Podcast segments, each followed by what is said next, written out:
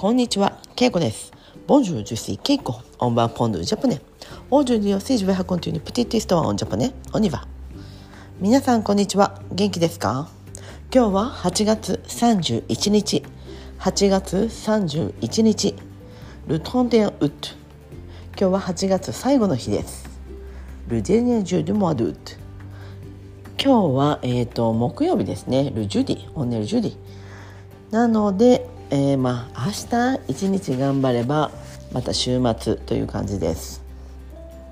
今週は私はすごくゆっくりしています。もう8月は本当に前半ですね。忙しかったです。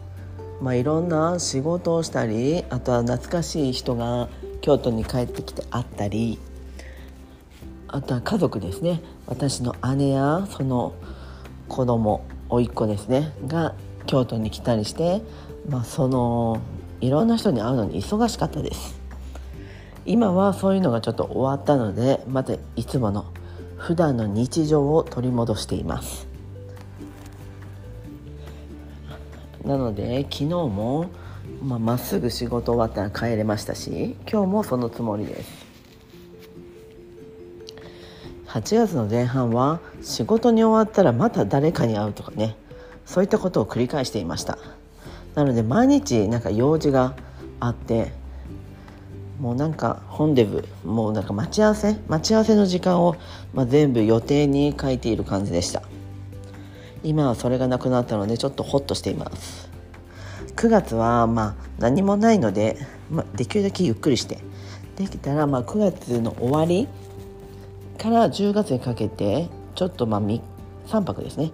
で私はベトナムに行こうと思っているので、まあ、その時までちょっといろいろ計画して頑張ろうと思います、えー、皆さんはオンラインレッスンなどは受けたりしたことありますか？オンラインレッスンでフランス語じゃないあのなんだ日本語か。日本語講座を受けたことありますか？私はオンラインで韓国語を勉強してますしあとフランス語もたまに勉強しています。どちらも韓国人の先生とフランス人の先生でネイティブです。そして最近はちょっとだけダンス。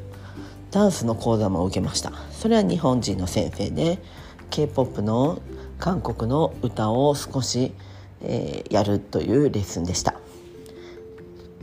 ダンスはしたことがないのでいろいろ覚えるのが難しいですが楽しかったです。皆さんもこうやってオンラインレッスン、まあ、これはねコロナ期からコロナの時にすごく流行ったものですがオンラインでレッスンが受けると受けれるというのはとてもいいです。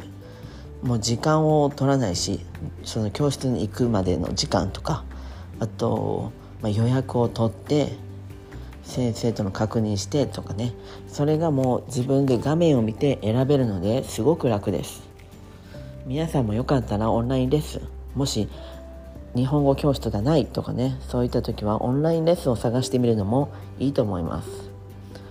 私は韓国人のことは、まあ、レッスンではなく電話で話すというのを決めていて友達がいて、まあ、その人とよく毎週1回は電話をしています。ほとんど彼女が日本語で喋るんですがまあすごくいろんな単語を覚えれるので助かっています。皆さんもよかったらオンラインレッスン試してみてください。はい。では今日はこの辺で。メシボクオーバーさよなら。